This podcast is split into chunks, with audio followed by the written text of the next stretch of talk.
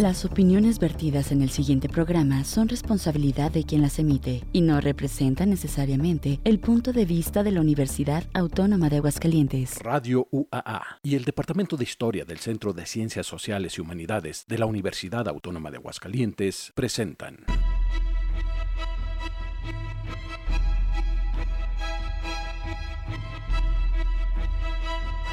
La terca memoria.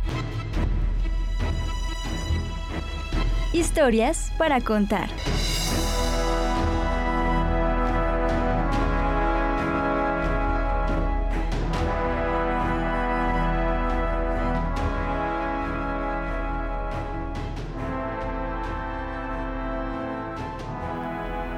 Pues muy bien, ya nos encontramos ubicados en este edificio 14 de Ciudad Universitaria.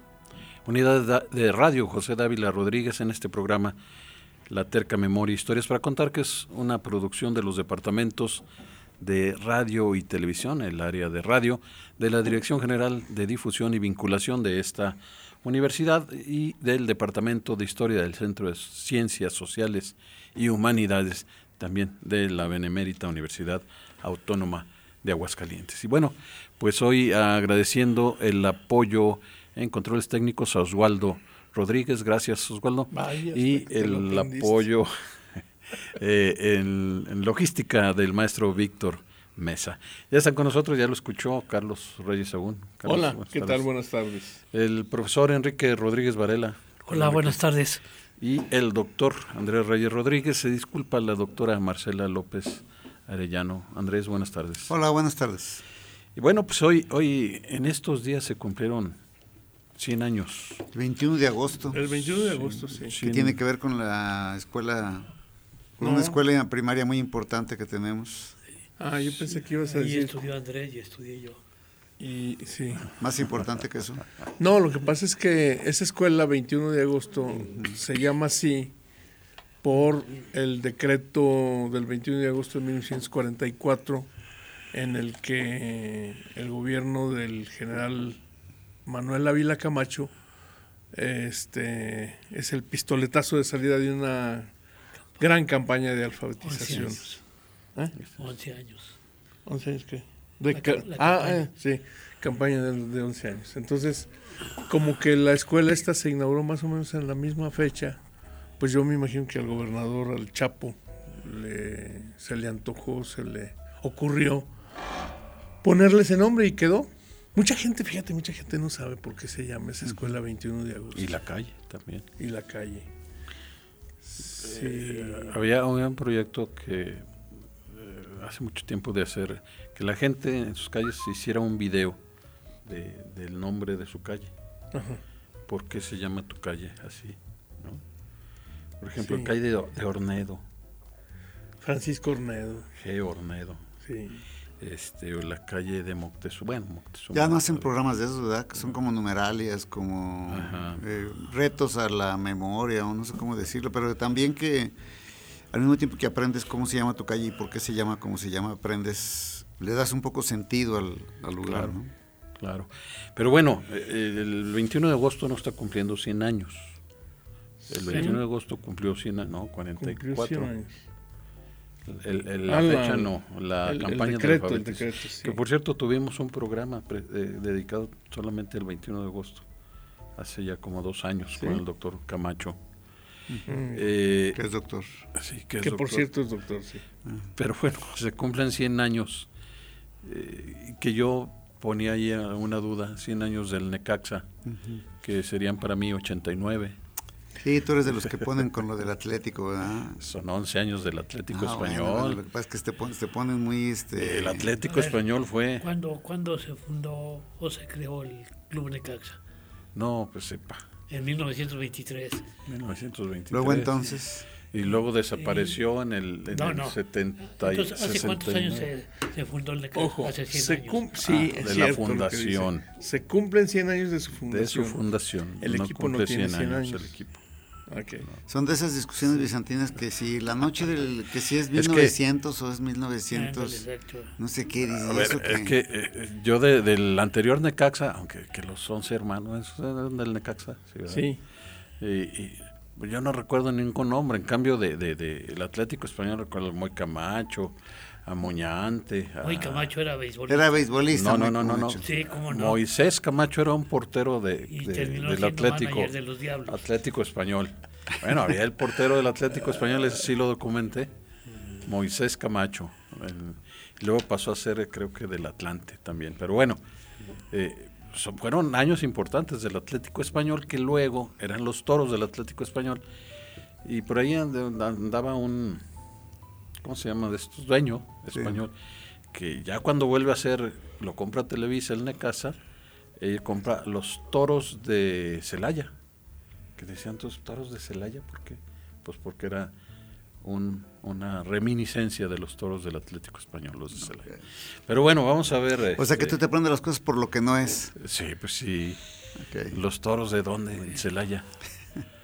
bueno. Entonces, ¿sabes qué? no, tenemos historia más que a partir de 1857. Hay, hay, hay gente que lo dice también. Antes éramos Zacatecas. Bueno, la ciudad de Aguascalientes sí, como estado es otra cosa. Es lo que dicen. Zacatecas. Éramos Zacatecas. Éramos el partido de Aguascalientes, de Zacatecas. Sí. ¿Sí? ¿Qué alegas? Nuestra historia empieza en 1857. Como, como, como Estado. la Constitución ya nos reconoce. Como Estado. Bueno, yo no lo digo, lo dice mucha gente. Eso, pero es tu mismo criterio. Y, no me voy a poner a pelear con tremendos tótems de la historia. Vamos a hablar del Necaxa, pues. Sí. No, pero ya, ya, para cerrar este, esta divagación, fíjate que es muy común, este, luego la gente habla, ah, pues es que Aguascalientes en tiempos de los chichimecas, no, no, no, espérame, este, Aguascalientes no existía en ese momento, ¿no? Este, lo más que puedes decir es, en lo que hoy es el territorio del estado de Aguascalientes pasó esto. Pero es bien común, ¿no? Por ejemplo, no te estaba yo en, en, una reunión de cronistas y hablaban de lagos y lo mentaban como lagos de Moreno. Moreno no. Pues no, no puede ser, ¿no? Porque en todo caso Lagos de Moreno es del, de principios o mediados del siglo XIX, pues, en fin, son precisiones, este, exquisites ahí. Pero mm, sigue con tu peroración. No, no, pues ya este, vamos a empezar por el principio. ¿Cuándo nació el 21 de agosto de 1800? 1923. 1923. Se está cumpliendo 100, pues es que más o menos la suma y las restas nos enseñan. En mi época nos enseñaban que de 1923 a 2023 eran 100 años. Y era, yo lo que estaba pensando ahorita era el contexto en el que nace, porque en 1923 está como presidente de la República Álvaro Obregón, Estamos iniciando el país de las instituciones, el país ya no de la guerra, del enfrentamiento armado, sino la, aparición de, una, de un momento del país. De los asesinatos como hechos aislados. De los asesinatos, época del caudillismo también, porque pues en esa época... mataban a los adversarios. A los que no les gustaban se los echaban. Era un hecho aislado. Este, ya habíamos tenido para entonces la Primera Guerra Mundial y, con experiencias difíciles. Estábamos en 1923, en el caso de, iba a pensionar a Aguascalientes, pero me sigo con a nivel nacional. En 1923, no, no recuerdo si ya en ese momento era eh, director, secretario de Educación Pública, Vasconcelos, José Vasconcelos. Sí, sí, sí. Toda esta tradición que, que cultural que llegó a ser tan fuerte que a la fecha Vasconcelos sigue estando presente. cada vez que se habla del sistema educativo mexicano, Vasconcelos sigue, sigue siendo referencia. Estábamos creando el ambiente propio de la paz, de la paz social, donde se construyen instituciones, donde se construyen nuevos acuerdos legislativos y, y todavía con el temor de que pudiéramos volver, por lo que dice Chamu, de, que los caudillos seguían quitando por medio de, eh, de adiós a otro mundo, mandando a los, a los adversarios. Y este, estábamos a un año de que Plutarco Elias Calle se convirtiera en presidente de, México. Ese era el contexto eh, nacional. Yo supongo que, la empresa que funda, que funda el equipo Necaxa que viene de una compañía que vendía luz, ¿no? Eléctrica. Vendía luz eléctrica. Era, era la consecuencia de, otras empresas privadas que desde el porfiriato se dedicaron a eso, a generar y a vender eh, energía eléctrica. Esto habla de la necesidad de, que, de un país que ya estaba también entrando en una fase de urbanización importante. Y pues obviamente al llegar, esta, muchas de las empresas que, que se instalaban en México para generar energía eléctrica eran extranjeras y esta no fue la excepción, creo. Entonces es una empresa extranjera la que se preocupa por esto y yo supongo, no sé de dónde era la, empresa extranjera, si era norteamericana o inglesa, porque las dos naciones ya generaban este tipo de, industria. Pues mira, si hablamos de fútbol, soccer, sí. muy probablemente era inglesa. Era inglesa, yo supongo también. Sí, pero también hay que considerar a los mineros acá en Hidalgo, donde se supone que se jugó el primer partido de fútbol en Pachuca en 1920 años antes, ¿no? Creo. 1903, una cosa así. Pues bueno, eh, para empezar, que, también es otra cosa que hay que decirlo, Necaxa, yo lo recuerdo con eh, eh, jugando en el Estadio Azteca, pero en, en el inicio toma su nombre de la presa y del, pueblo de Necaxa, pero jugaron ahí algún momento. No, pues es que ahí estaba la, la principal central eléctrica de esta empresa. hidroeléctrica. Eh, sí, sí, sí. No sé si es Puebla. Es Puebla. Puebla, Juan Galindo se llama el, el municipio. Bueno, a la fecha Juan Galindo no existe en la, mente de mm, mucha gente porque pues, lo que importaba ahí era, era un enclave, era un enclave industrial, no era un lugar que se iba a desarrollar, excepto con la mínima infraestructura para desarrollar esta industria. Y lo que iba a servir es que iba a otorgar energía eléctrica pues, a muchos lugares de la región centro de México. En, el Azteca, digo, jugó en el Azteca, pero antes jugó en, el estadio de Ciudad Universitaria. Ah, porque había el otro, el de Ciudad de los Deportes también. Pero ellos jugaron en, Ciudad Universitaria. Y, y antes. había estadios que se quemaron. El estadio Asturias. Mm. Eh, había un equipo que se llamaba el Asturias. El Asturias. Bueno, pues... Eh, Lo cual nos hace pensar que muy probablemente en el equipo Necaxa inicial también pudo haber existido una o varias personas que jugaban, que eran extranjeros. Sí, sí, claro. Por las características de la empresa que la funda, ¿no? Porque son los primeros que juegan. Y lo mismo que, donde, que en Pachuca, donde Carlos Reyes habla seguramente en el equipo de Pachuca había también varios este, extranjeros que eran técnicos y que jugaban en estos equipos. Era el nacimiento del fútbol, pero no el nacimiento todavía del fútbol profesional. Esto va pasando después con el tiempo. Y, empieza a, ocurrir, pues algo que, que pasa con la llegada de muchas empresas extranjeras, Chamu, porque también con los ferrocarrileros en Aguascalientes llegan deportes que se quedan, ¿no? Como el béisbol, el, tenis, el tenis. el, béisbol que llegó desde el siglo XIX y el que lo introdujo aquí en Aguascalientes fue Gerardo Murillo, el doctor Atl. El doctor Atl. Cuando era estudiante de la prepa y enseñó a jugar a Alberto J. Correa y a sus compañeros. J. Pani. No, J. Eduardo J. Correa. A J. Correa. Fueron compañeros en la prepa. Gerardo Murillo y él. Ya. lo dice, lo dice precisamente Correa. Que con ellos, ah, con él aprendieron a jugar béisbol. Oh, muy bien. Gerardo Murillo. Sí. Bueno, saludamos a la gente que está en Facebook. Eh, nada más veo aquí, aunque me dice que hay ocho personas, Luis Arturo Sosa Barrón que manda saludos y a Vicente Esparza. Saludos a ellos y gracias por sintonizarnos en Facebook. Tenemos que hacer nuestra primera pausa musical y hoy, este, pues como es un tema de Aguascalientes, pues, digo, no había, nadie propuso nada. Se me ocurrió traer a Luis Pérez Mesa, que no es de Aguascalientes, es de Sinaloa, pero con dos temas de aguascalentenses. El primero, uno que me platicamos hace dos programas con el maestro Enrique Esparzoteo, La India Bonita, que es precisamente de Alfonso Esparzoteo, una, un tema que ganó y que no me gusta a mí mucho la letra, pero que eh, con Luis Pérez Mesa se escucha bien y con banda sinaloense. Entonces vamos a escuchar este tema, La India Bonita, de Esparzoteo, en la voz de Luis Pérez Mesa.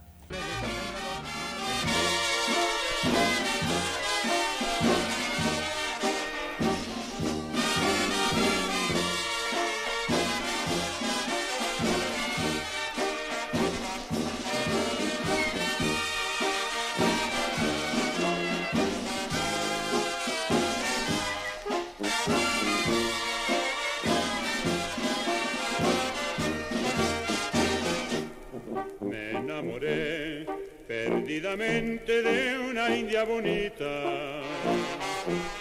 Le di mi corazón y ella en cambio me entregó todo su amor. Como toda mujer supo al fin ablandar mi corazón y me confié como el alma que está ansiosa de pasión. Me enamoré perdidamente de una india bonita. Le di mi corazón y ella en cambio me entregó todo su amor. Como toda mujer supo al fin ablandar mi corazón y me confié como el alma que está ansiosa de pasión.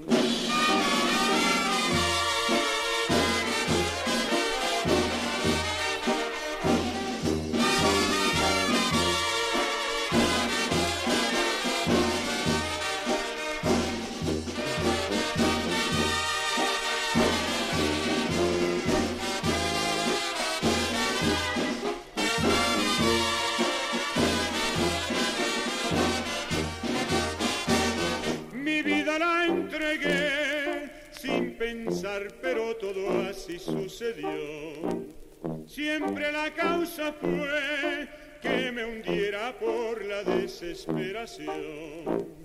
Ya no podré mirar ni besar esa flor, mi dulce amor, la roja flor de sus labios que jamás podré olvidar.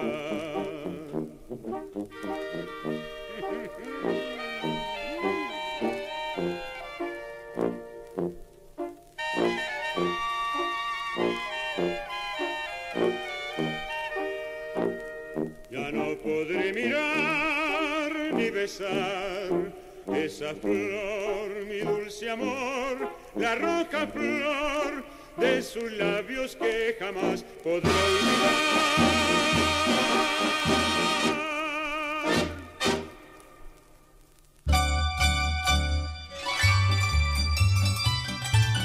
El día a día en la historia, la historia. Con el cronista Carlos Reyes Agüe. Pues hoy hace 113 años, es decir, el 25 de agosto de 1910, el Republicano, periódico oficial del Estado, publica el programa de celebración de las fiestas del primer centenario de la mm. iniciación de la independencia. Los, eh, el programa incluyó los siguientes eventos. el día 1 se descubrirá una lápida conmemorativa. A ver cuántas cosas quedan en pie de lo que se hizo en ese momento. ¿Una lápida conmemorativa? Se descubrió una lápida conmemorativa en la hacienda de Pabellón, lugar que consagra nuestra historia por haber permanecido en ella durante algunas horas el padre de la patria. Eh, ahí está todavía. ¿sí? Se contará con... ¿eh? ¿El padre ahí está? No, no, no, la, lápida. Ah. Ahí como quema el sol. Se contará con la, existencia, con la asistencia de la autoridad política de Rincón de Romos. El día 4, festival organizado por las colonias extranjeras. El día... ¿Por qué me haces esto, maquinita? El día 6, dedicado a la instrucción pública. El día 8, va textual, acto literario musical dedicado a los cadetes de Chapultepec que sucumbieron heroicamente el 8 de septiembre, SIC, de 1847. Por la noche, gran serenata en la plaza principal dedicada a la colonia española. El día 10, inauguración del nuevo local que amplía la cárcel de mujeres. El día 11 se dedica a los obreros. El día 13, carreras militares en bicicletas y automóviles en el, hipódromo de esta ciudad, mañana y tarde. Pues ya no hay hipódromo. Ya no hay hipódromo. ¿Dónde, dónde está el hipódromo? Pues según yo, allá por el por la fundición. por la fundición. Hubo uno en la fundición. Sí. Ah, pues será ese. Creo que donde hoy es la colonia Arboledas, Circunvalación Norte. Entonces, por ahí, sí. Por ahí, por ahí estuvo el Bueno, pero era como cuando aquí tuvimos este el, el autódromo de los hermanos. Cuatro vientos. Del Cuatro Vientos, que se llama Cuatro Vientos. Gutiérrez, sí. Así se le- Que decía, pues era la pista y, y unas, y ahí unas cuantas escalinatas. Yo me imagino que la, era, este, No, yo me acuerdo de alguna fotografía. tenía Y instalaciones como de madera. Carlos. De madera, sí. Sí. Bueno, Muy bien. Estoy ¿Seguimos a cabo. o- Sí, ah, gracias. Qué amable. ya volvimos a las kilométricas efemérides. Día 14, fiesta de, la, de caridad organizada por respetables damas de esta sociedad en beneficio de los niños pobres. Día 15, inauguración de las mejoras del Parián. En la noche, programa de la Junta Patriótica. Día 16, programa de la Junta e inauguración del monumento dedicado a los insurgentes, hijos del Estado, serenata y fuegos artificiales. Fíjate, no se habla de una noche del grito, ni, ni una de las grandes invenciones de la posrevolución, eh, hablando desde una perspectiva cultural, la noche mexicana. ¿no? Todo este tema de los indios y los charros y las chinas y, y las serpentinas y el confeti. Los indios. ¿Eh? Los indios. Sí, sí, pues sí. Y estamos hablando no de los indios de esa época, sino de los indios. No, claro. Pensando en los aztecas, en el esplendor azteca Claro. y en el esplendor maya, ¿no? Fíjate, No, hay, hay, hay una, hay un autor que tiene una idea que me parece de lo más interesante y que yo le creo. Él dice que la música prehispánica es una invención de la posrevolución. ¿No? Mm, No, no sé, eh, es como decir la, la poesía, pues se habla del rey Nezahualcóyotl. Sí, de eso sí, pues, poeta, pero, ¿no? pero ¿qué Entonces- música conoces? ¿Qué anotaciones? Bueno, hay- ¿Qué ah, nada, no, no, no, Ah, no, pues, no, no. Por eso. Pero si hay instrumentos. Hay instrumentos, ¿no? instrumentos, flautas. soplas y sonaba Claro. así, o el teponazle, etcétera, pero no hay música, no hay ninguna música. En los mayas hay, hay música que se ha ido ¿Sí? eh, pasando de generación en generación. Y usan flautas y usan sobre todo Fíjate, ve, percusión. los, los grandes, este, bueno, algunos de los grandes músicos del- de la música indígena, los folcloristas, ¿no? Raíz Viva, todo ese tipo de cosas. Jorge Reyes. Pero son, no, bueno, Jorge Reyes ya le mete electrónica y todo, le ¿no? metía. Sí, metía. Del Vero ya se murió. En fin. Este. mm, Día 18, descubrimiento de las placas con el nuevo nombre. Perdón, de las calles laterales de la plaza y de las, as- las que hasta ahora se han llamado San Juan de Dios. Las que hasta ahora, o sea, había varias de San Juan de Dios. ¿No? Pero ahí te va la lista. Mm. San Juan de Dios, ¿cuál es? Juan de Botoro. No, Va a ser. Luis Carranza. no. Oh, bueno. Moctezuma. San mejor Juan de Dios es primo, ¿verdad? El Es que dijiste- hospital de San Juan de Dios, el templo de San Ah, Juan ah, de Dios. Claro. Dijiste eh, aledañas a la plaza. Pues, bueno, son No. aledañas, aunque no contiguas. Bueno, San Diego, Pues Rivero y Gutiérrez. Rivero Gutiérrez. Espérame, ya está. Y aquí Vicente Esparza es experto en eso. Claro. Sí. ¿Mandé? Ah, eh, otra, este... San Juan de Dios, San Diego, Ojo Caliente. Juan de Botoro. Ah, Juan de Montoro, No, yo creo que fue entonces cuando le pusieron del centenario. del centenario. Sí. Lo de Juan de Montoro debió haber sido En después, 1910. Sí. ¿no? sí. Sí. Luego, Socorro. Calle sí, del ¿cuál Socorro, será? sí. Vicente sí lo sabe. Sí, A ver seguro. si- si nos Y finalmente, Obrador. AMLO. ahorita. Eh, José María Chávez. ah, mira, Ya desde tenemos, entonces. tenemos pretexto para cambiar el nombre de esa calle. Sí. Así se Bueno, llamaba. José María. Sí, calle del Obrador. Bueno, el, el Obrador, como, como se acostumbró durante mucho obraje. tiempo, exactamente, había, hacía referencia a, un, a una actividad económica, ¿no? Sí. Eh, ahí voy, ahí voy, ahí voy, no se me apuren. ¿sí? Pues, ok, ya no Sí. están. Luego, inauguración del Observatorio Meteorológico y gran baile. Organizado por el Círculo Recreativo. El día 20, velada de las alumnas del Liceo de Niñas, Teatro Morelos. El día 22, mismo programa del día 13, o sea, carreras militares en bicicletas y automóviles en el hipódromo de esta ciudad. El día 25, gran concierto organizado y expensado por el señor licenciado Jacobo Jaime en el Teatro Morelos. El día 27, representación de un poema patriótico, letra del señor doctor Manuel Gómez Portugal y música del señor profesor Arnulfo Miramontes. A continuación, un grupo de señoritas dará una audición musical. El día 30, inauguración de un taller gratuito de costura. Y por la noche, simulacro de la toma del castillo de Granaditas, organizado por el capitán Encarnación Payén en terrenos aledaños a la calzada Arellano. Y en.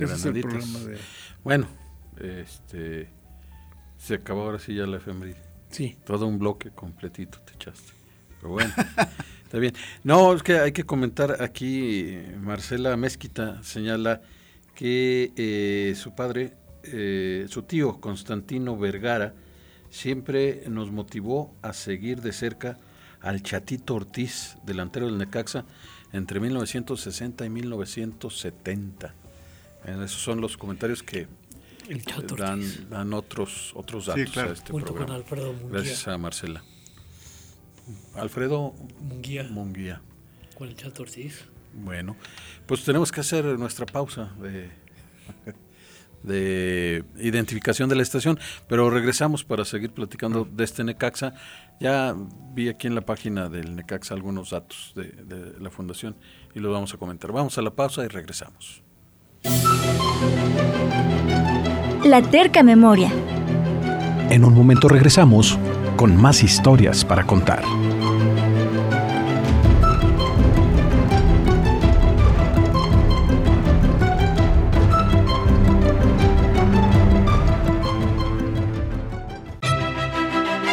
La terca memoria.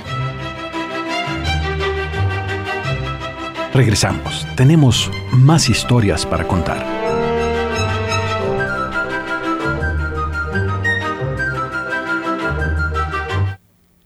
Pues regresamos, regresamos y bueno, eh, les decía que hay algunos datos de, de Necaxa.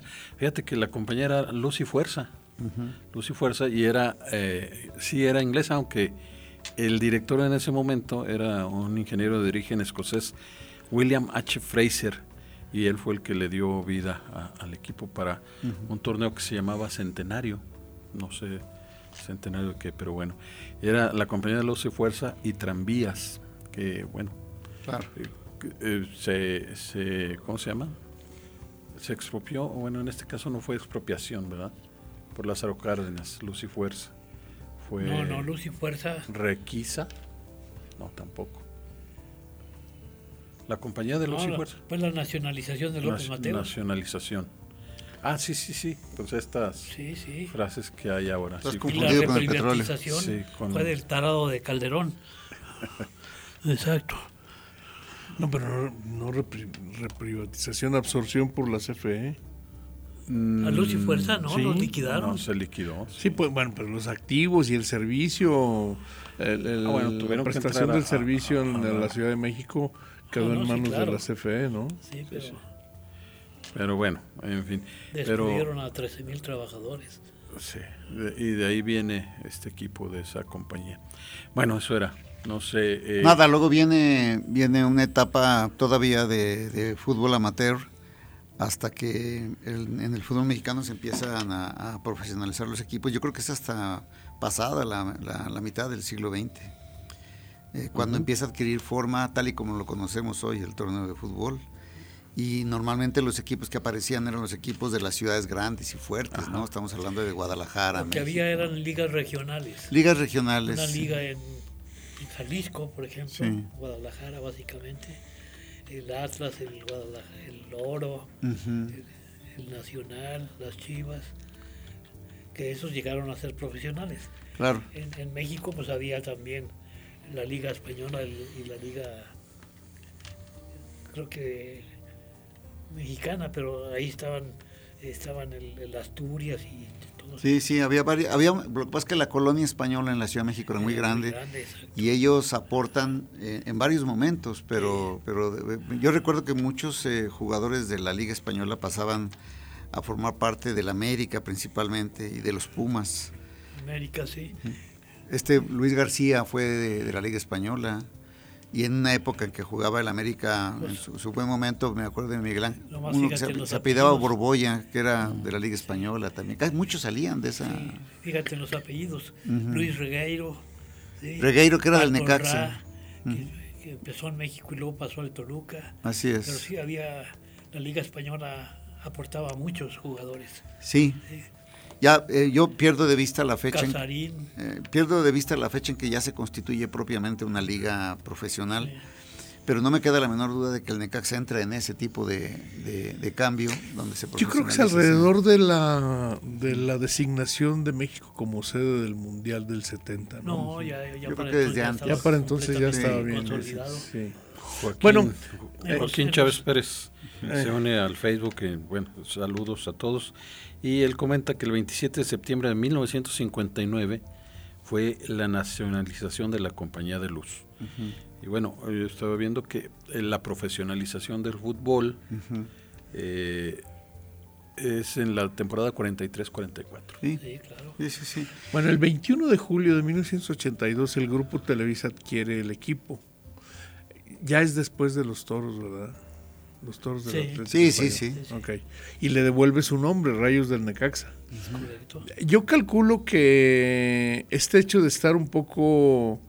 Eh, el ser el hermano del América, para decirlo de alguna manera. El hermano menor. El hermano menor, pues fue contraproducente porque siempre se hablaba de, favorecer a, a, América en detrimento de Necaxa e incluso cuando llegaron a enfrentarse los dos en función de eh, ascender en la, en la tabla general o en, o en las finales, ¿no? Y esto debió haber provocado que el Necaxa, si tenía afición, la fuera perdiendo poco a poco. Sí. De tal manera que, que, llegó el momento. Yo me acuerdo que en 2000, cuando se estableció la, la cementera Cruz Azul en Tepezalá, se habló un poco de Se habló, se habló porque además este el Cruz Azul salió del Azteca, estuvo jugando en en Jaso. Jaso Hidalgo. Jaso Hidalgo, ¿no? Este, y como es como sigue siendo un equipo de cooperativa, este pues como que había cierta indefinición en términos de sí de, de sus casas, pues. Tener, a tener al América a un lado fue contraproducente. Yo recuerdo que cuando Justino Compeán platicaba sobre, ahora que están en, este aniversario, en un programa de televisión, dijo, el, el momento crítico para, para que el Necaxa se saliera fue porque en un partido de fútbol fueron 32 personas. Y lo que decían han de haber sido los parientes. Los parientes, este, Ernesto Cedillo, este, Juan Villoro, y se acabó, ¿no? Sí, y dice que, que, le comentó, fíjate, el entrenador era Arias, que viene todavía a dirigir a Aguascalientes. Y Arias es que le dice, oye, pues mejor ¿por qué no buscamos un lugar donde sí vayan a vernos? Porque 32 personas ya era el colmo de esto, ¿no? Y en ese momento este, se enteran, eh, es cuando hacen el primer contacto con el gobernador de Aguascalientes de aquel entonces. ¿No? Tienen una visita y empiezan a tener partidos de partidos de este de la liga de la liga del torneo ¿Qué año estamos hablando más o menos? Los 20, eh, mil, ay, 2003 yo creo. O sea, empieza, a venir Necaxa antes de que fuera la sede definitiva. Empieza a, venir a jugar partidos de sí, incluso jugaron oficiales. en el Jugaron en el ferrocarrilero y en el municipal. En el municipal. Hay que recordar, este, bueno, justamente en, estos días el Estadio Victoria cumple 20 años. Entonces todo este proceso de conversión, esas piruetas espectaculares que se realizaron para convertir el Estadio Municipal en Estadio Victoria, pues eh, ya para 2003 ya, ya había culminado todo, ya se había hecho la maroma, ya se había hecho la construcción, ¿no? Entonces esto debió haber sido por ahí en el 2000, 2001, 2002 a más tardar. Sí, y como dice Mario, jugaban en el estadio municipal, el que, eh, que ocupó ahora, el que estaba en el espacio del actual estadio Victoria, jugaron en el estadio del ferrocarrilero y también jugaron en el estadio que estaba en el centenario, cerca de la, a un lado de la, de la alberca, olímpica. Luis Armando fue presidente municipal 99, 2000 y 2001, que es cuando... cuando se arma, porque justamente en ese contexto es donde Isidoro Armendáriz genera una, una controversia legal eh, por el uso del, del, del estadio, eh, por transformar el estadio municipal en, en estadio para el Necaxa. Sí, sí, sí. Muy bien, pues. Son esos años, 99-2001. Sí. Siendo presidente municipal Luis Armando. Luis Armando Reynoso, sí. Que, que él es el quien hace la, eh, la transacción para. Un momento difícil, porque en ese, un momento difícil porque en, ese, en esa época estaba ganando eh, equipos de Aguascalientes, los gallos de Aguascalientes, estaban, ya habían adquirido una solidez para ese tipo de, para ese nivel de, para esa división el, equipo de Aguascalientes ya había ganado. Acuérdense que Luis Armando se va a ver la final a La Piedad. A La Piedad. Una final del equipo de Gallos era. Y entonces, eh, sí viene Necaxa, como no, se, se, aplaude, se celebra, porque significaba que venían equipos de primera división a vernos. Pero al mismo tiempo hay una decepción, fue un momento contrastante, hay una decepción porque los gallos desaparecerían este, a cambio de que Necaxa se quedara. Y Gallos había logrado acumular una simpatía entre la gente. pero ese, año Gallos lograron el ascenso a primera en aquel momento, ¿no? No, ganó una final. Ah, o sea, uno de los dos, juegos, ¿no? Eh, perdió el otro y se quedó, pero bueno, llegó a una final de, la Liga de Ascenso, pues. Bueno, saludo a Mike Torres también, Miguel Torres, que nos sigue por Facebook. Gracias, gracias. Bueno, eh, José Jesús Martínez Galindo lo está viendo. Ah, saludos a Jesús. Eh, mira, en ese momento eh, de que hablo yo de, la, de que los gallos este, desaparecen para que aparezca el Necaxa, nos había precedido también lo mismo que sucedió a nivel nacional, algo no era profesional, pero tampoco era de un, de un tono totalmente amateur, la época de oro de, de, la tercera división, que fue por los años 60 más o menos con las cebras, y precedido a las cebras en Aguascalientes ya habíamos tenido también torneos importantes donde figuraban los equipos esos donde jugaba el papá de Jesús Gómez, eh, que era el América, América contra Morelos. Contra Morelos, que eran partidos que ya despertaban pasión futbolera en Aguascalientes, ¿no? Y eran equipos amateurs. Aunque luego uno, uno eh, va descubriendo que en los equipos amateurs, hay de equipos amateurs, equipos amateurs. A mí me parece que esos equipos tenían algo de organización superior al simple... Eran clubes. Eran clubes, ¿no? No era el equipo, sí, casi era un club. Es decir, llegaba el Necaxa Aguascalientes en un momento donde ya habíamos acumulado una, algo de experiencia entre la afición por el fútbol y obviamente ya veíamos, y yo creo que llega también un momento más o menos estelar porque habíamos tenido por lo menos una década de ver fútbol en la televisión donde convirtieron en estrellas a los jugadores de fútbol. Este, antes de que llegara el Necaxa Aguascalientes ya había sido estrella del América Carlos Reynoso, Enrique Borja, este, y muchos de los jugadores ya hacían telenovelas, el Calderón de las Chivas ya sea... La transmisión del Mundial de Inglaterra en el 66, sí. este, ahí comienza también un, eh, eh, a generarse una afición por el fútbol sí. a más, más, más, más ancha, más expandida. Y, al mismo tiempo la comercialización y por lo tanto los convierten prácticamente en, en, el equivalente de un actor de telenovela o de alguna cosa de este tipo, que hace que los jugadores no sean solamente jugadores de fútbol, sino que también eran referentes para la publicidad y muchas otras cosas. Entonces llega, llega en ese momento el Necaxa eh, eh, y, pues uno pensaría que se podría embonar perfectamente con lo que se quería en Aguascalientes. Al principio yo creo que sí, yo tengo muy presente el primer torneo, casi todos los partidos de fútbol en el Estadio Victoria se llenaron en el primer eh, torneo semestral que tuvimos. Ya en el segundo empezamos a tener problemas, ¿no? Pero ese primer campeonato, que ha de haber sido el de verano, Sí, para mucha, lugares. Para mucha gente el origen de la llegada a Aguascalientes era algo impugnable, ¿no? Y, de pronto este esto propició cierta actitud de rechazo. También se habló en algún momento de la posibilidad o del deseo de cambiarle el nombre. ¿Por qué el equipo de Aguascalientes tenía que llamarse Necaxa? Si Necaxa no tenía nada que ver con eh, Aguascalientes. Pero rápidamente fue Hidrorrayos. Hidrorrayos se, le, se, le, dio este mote. Yo creo que aquí estamos hablando de, de, un tema, a final de cuentas, generacional. Es decir, a los grandes, los que más o menos tenemos una idea del proceso de, de llegada del equipo Aguascalientes, eh, pues a lo mejor podemos tener reservas, pero los niños. Sí. Sí, ya, ya, hay una afición. Que por cierto tuvo un punto decepcionante porque la máxima estrella del Necaxa, de la época de oro del Necaxa, era el ecuatoriano Alex Aguiñaga. Mm. Y Alex Aguiñaga decide no venir a Aguascalientes. Vino a jugar algunos amistosos. Sí, es algo muy curioso. Eh, no decidió no jugar los partidos. Jugó algunos partidos amistosos. En el municipal. Pero luego se fue al Cruz Azul. Sí, yo me acuerdo de eso, fue decepcionante, fue un golpe y aquí tiene sus escuelas de fútbol. Sí, que además, este, bueno, Necaxa venía casi, casi que de ser campeón. Sí, claro. Entonces, eh, le había ganado a Guadalajara. Eh, yo creo que es la mejor época, paradójicamente, que eh, la, pobre afición, pero, pero el, equipo a todo lo que da. Y yo me acuerdo, yo tuve el privilegio de asistir al partido inaugural, ¿no? De, del estado. No, no, no fue contra Roma, fue contra, las, Chivas. 1-0 ganaron las Chivas del, del Victoria. Y me acuerdo eh, que entrevisté al Diablo Mayor, ¿no? Que venía toda la porra. Y entonces, eh, toda esa raza estuvo viniendo. A ver los partidos. Cada 15 días venían, venían a, a ver jugar al equipo a, Aguascalientes, ¿no? Ya después, bueno, se diluyó un poco, aparecieron los brosos, eh, desaparecieron los brosos, aquellos que se ponían la peluca verde, ¿no? De, de broso, ¿no?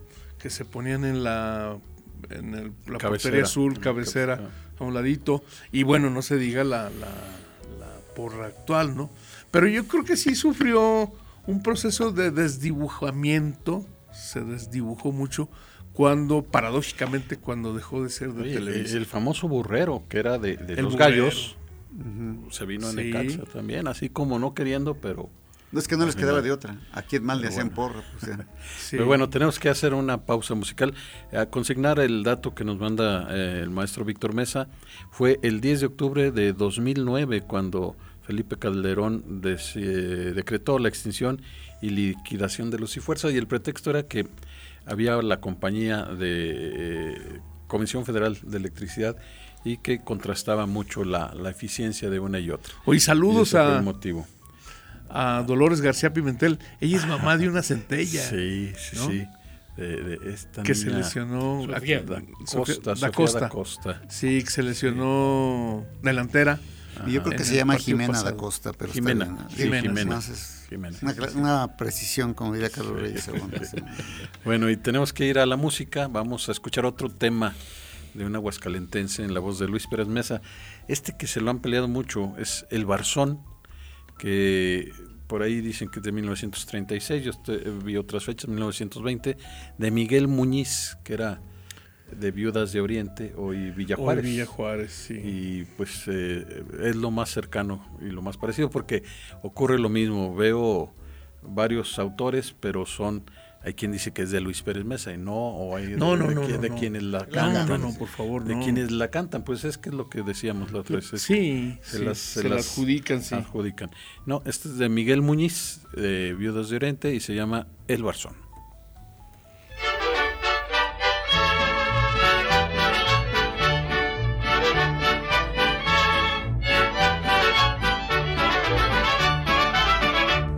Esas tierras del rincón la sembré con un buey pando, se me reventó el barzón y sigue la yunta andando. Cuando llegue a media tierra, el arado iba enterrado, se enterró hasta la telera, el timón se deshojó, el barzón se iba trozando, el yugo se iba pandeando, el sembrador me iba hablando, yo le dije al sembrador, no me hablé con dandearando, se me reventó el barzón y sigue la yunta andando.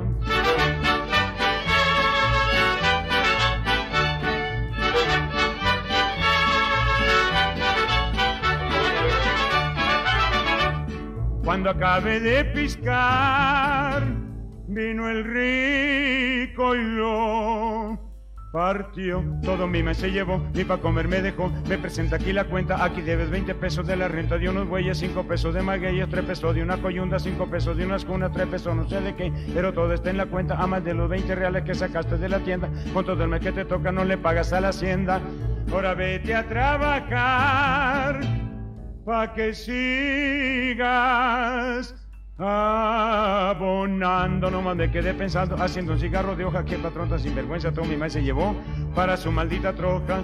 Se me reventó el barzón y siempre la yunta andando.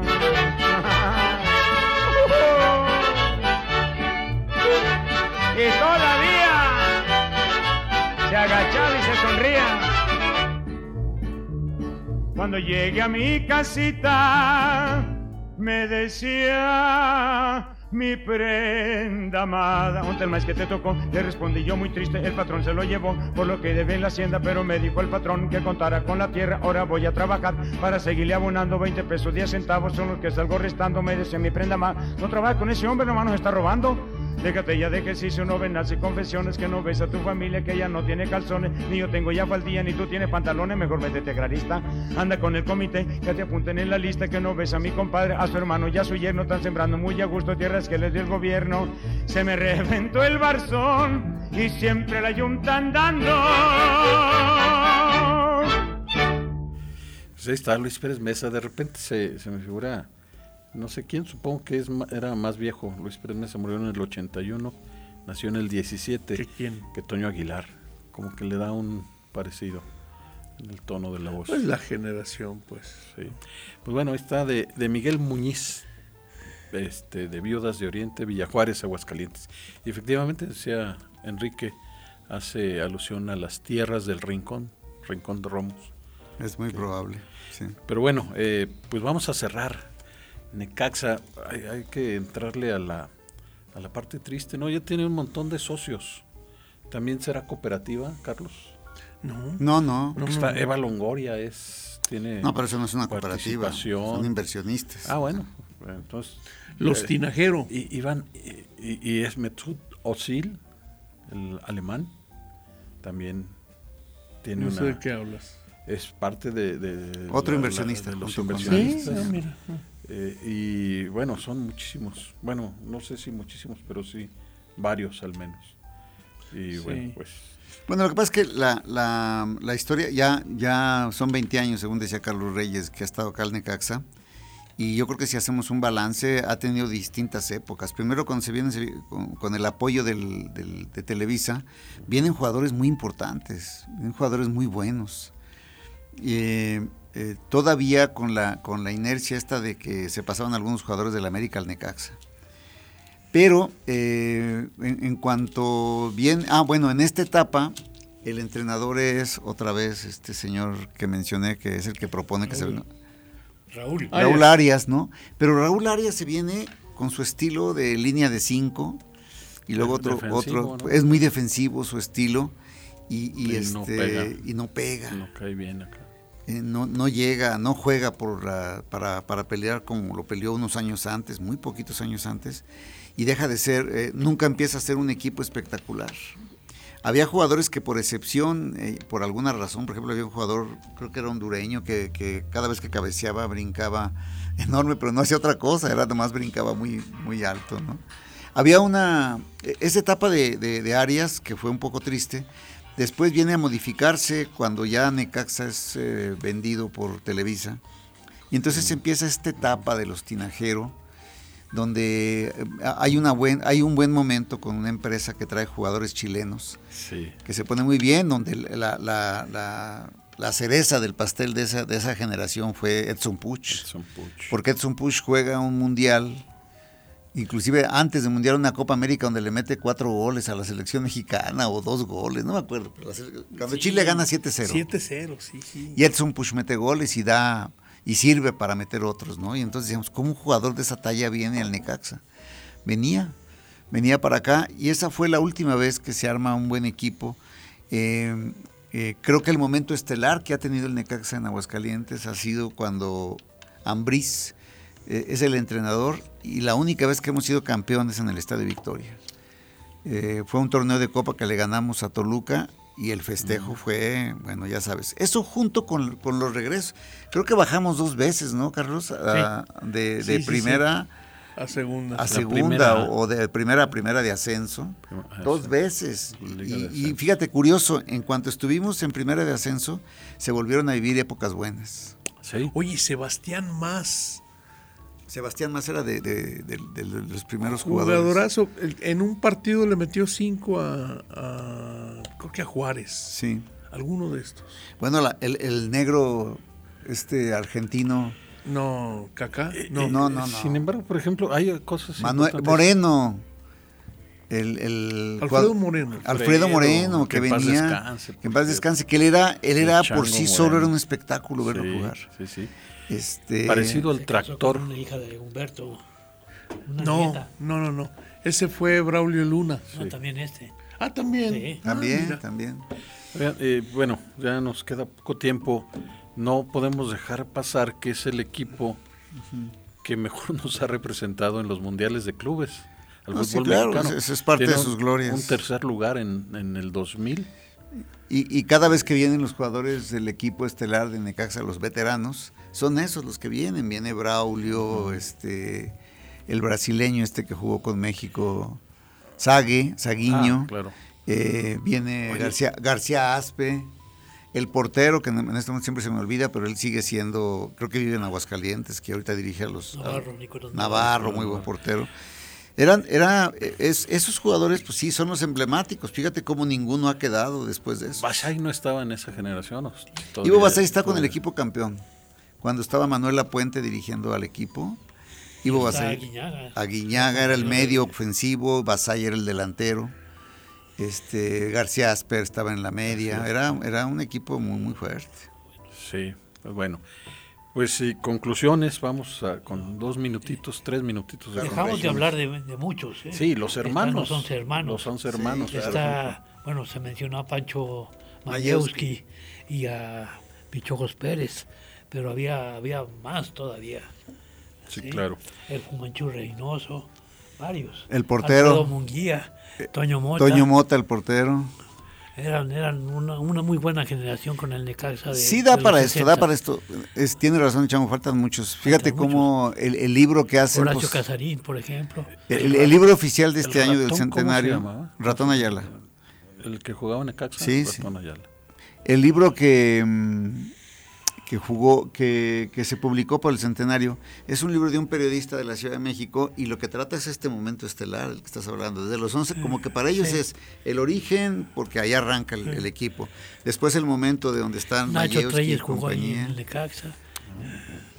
Y el libro casi no trata nada de Aguascalientes, cosas muy, muy menores este, porque ese es el recuerdo del Necaxa glorioso, ¿no? Ese es lo que justifica las tres estrellitas que se pone, porque es las tres veces que ha sido campeón del fútbol mexicano. Eh, saludos a Lolita García Pimentel y también a Jorge, Jorge Villanueva, que se unen a, bueno, ya tienen rato aquí en el Facebook. Y bueno, pues, eh, ¿qué viene? O sea, también creo que dentro de lo que dicen, hubo una etapa en Aguascalientes que se convirtió en un, ¿cómo se llama? En un aparador de jugadores nobles que tristemente triunfaron en Necaxa, los vendieron, no sé, al América o a otros equipos y se perdieron, como Edson Push y, algunos otros. Ah, Edson Push no quiso Este Carlos, el, pelón este que anda ahorita en Toluca o en Pumas. Está en Juárez. En Juárez, bueno. Edson Push se creció, se creyó acá. Le pagaron mejor en, Pachuca, pero se fue para abajo, para abajo, perdón, feamente. Pero, se acabó. Y, Yo creo que un cambio que se ha habido es en las fuerzas básicas, fíjate. Porque, por ejemplo, todos los equipos, las, la, tanto eh, el, equipo, creo que deben tener como cuatro equipos en fuerzas básicas. Eh, yo tengo presente el de 18 años, el de 15 y casi estos chavos siempre terminan en los primeros lugares de los torneos que hay en, México, lo cual significa que las fuerzas básicas las han trabajado muy bien. Todavía no saben dar muy bien el paso entre tener buenos jugadores formados en el Necaxa y pasarlos al profesionalismo. El último es este muchachito que juega en el extremo izquierdo, que, juega un día sí y un día no. Pues algo pasa porque... Es mal en el fútbol mexicano. y, y, ahorita este, la señora Armida Alonso hace un comentario también y creo que aquí no, sé, no ni siquiera lo mencionamos si estamos mal. el, el, equipo femenil, ¿no? Y dice la señora Alonso, ojalá el Necaxa apoyara al equipo femenil, femenil de la misma forma que lo hace con el equipo de hombres. Sí. en general, yo creo que el, fútbol femenil merece más apoyo, en general. No nomás en el Caxa, sino en todos los eh, equipos. El Mundial de Fútbol Femenil atrajo muchísimo público. No, solamente en, en, Australia, a través de la televisión. Hoy Centellas juega mejor que el equipo de hombres. Me tocó ver hace ocho días precisamente un juego en la televisión. Sí, sí, este, se la rifan las muchachitas.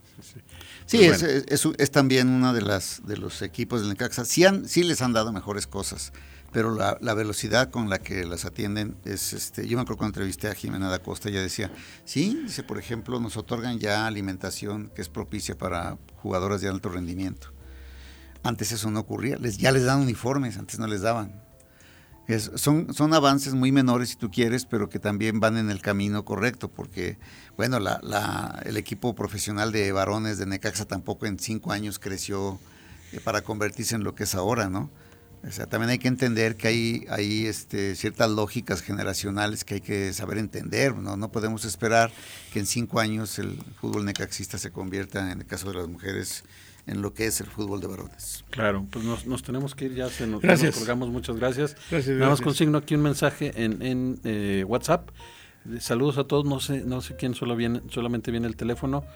Eh, si ya comentaron antecedentes del fútbol profesional, del fútbol profesional, los halcones de Aguascalientes de la primera A, que lo dirigió José Antonio Roca. Así es. Pero bueno, eh, es todo. Muchísimas gracias. Gracias, a Osvaldo, gracias a Víctor gracias, Gracias, gracias, a usted que nos permitió llegar a sus oídos. Saludos nos escuchamos, a Miranda.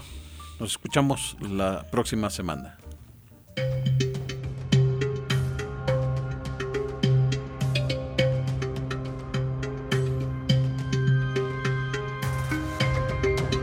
Radio UAA y el Departamento de Historia del Centro de Ciencias Sociales y Humanidades de la Universidad Autónoma de Aguascalientes presentaron.